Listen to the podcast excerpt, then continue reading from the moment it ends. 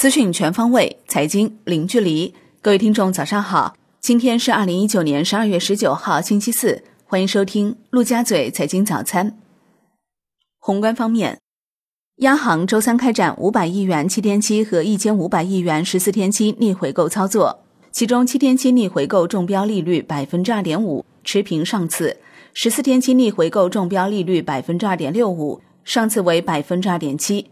央行称将密切关注市场流动性状况，灵活开展公开市场操作，维护年末流动性平稳。当日无逆回购到期，因此单日净投放两千亿元。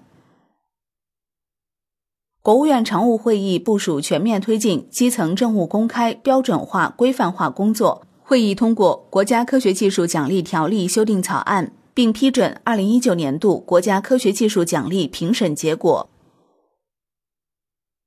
国内股市方面，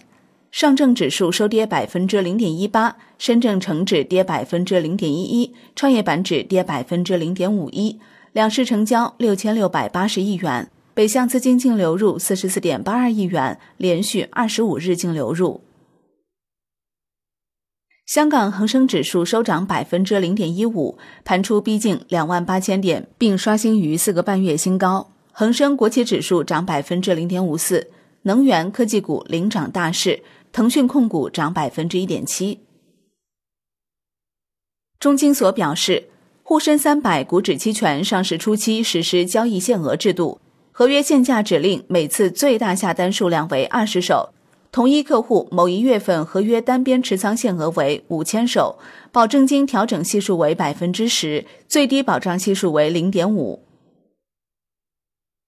中金所明确股指期权异常交易有关监管标准及处理程序，第三次出现异常交易将采取限制开仓不低于一个月的监管措施。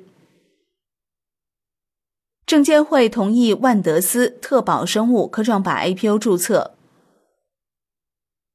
港交所宣布，十二月二十三号起取消辉山乳业的上市地位，辉山乳业自二零一七年三月二十四号起已暂停买卖。联想控股公告称，柳传志辞任董事长等职务，将担任名誉董事长，首席财务官林明接任董事长，朱立南卸任公司总裁，高级副总裁李鹏出任 CEO。中国铁建公告，董事会同意分拆铁建重工在科创板上市。金融方面，恒丰银行拟定增一千亿股股份。其中，中央汇金投资拟认购六百亿股，山东省金融资产管理公司拟认购三百六十亿股，新加坡大华银行和其他股东拟认购四十亿股。众安银行成为香港首间试营业的虚拟银行，试营业将以香港金管局的金融科技监管沙盒进行。楼市方面，国务院副总理韩正在住建部召开座谈会，强调。紧紧围绕稳地价、稳房价、稳预期的目标，完善长效管理调控机制，做好重点区域房地产市场调控工作。深圳住建局发布通知称，将严厉打击哄抬房价等违规行为，对涉嫌集体恶意炒作房价的小区，将暂停办理该小区二手房网签手续，并在该小区发布二手房交易风险告知书。十二月十七号起。港澳人士在广州各区购房，无需再提供学习、工作、居住证明，仅需提供港澳身份证和通行证，并满足境内无房的条件，即可购买一套住宅。产业方面，国家医保局、卫生健康委要求各省级医保部门按照规定的时限，将九十七个谈判药品在省级药品集中采购平台上直接挂网。中国广电与国家电网公司五 G 领域合作事项已基本确立，最快年底合作方案就会出炉。海外方面，美国众议院投票通过一项金额为一点四万亿美元的支出法案，旨在避免政府出现停摆。日本十一月出口额同比下降百分之七点九，为连续第十二个月同比下降。国际股市方面。美国三大股指收盘涨跌不一，纳指六连涨，续创收盘新高。截至收盘，道指跌百分之零点一，标普五百跌百分之零点零四，纳指涨百分之零点一。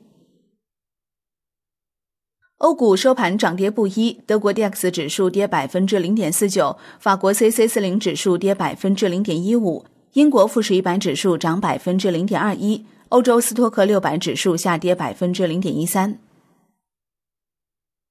商品方面，伦敦基本金属涨跌不一。其中，LME 七铜、LME 七镍、LME 七锡收跌，LME 七锌、LME 七铝、LME 七铅收涨。国内商品期货夜盘多数下跌，其中焦炭、焦煤、动力煤、大豆、菜油收涨，豆粕收平。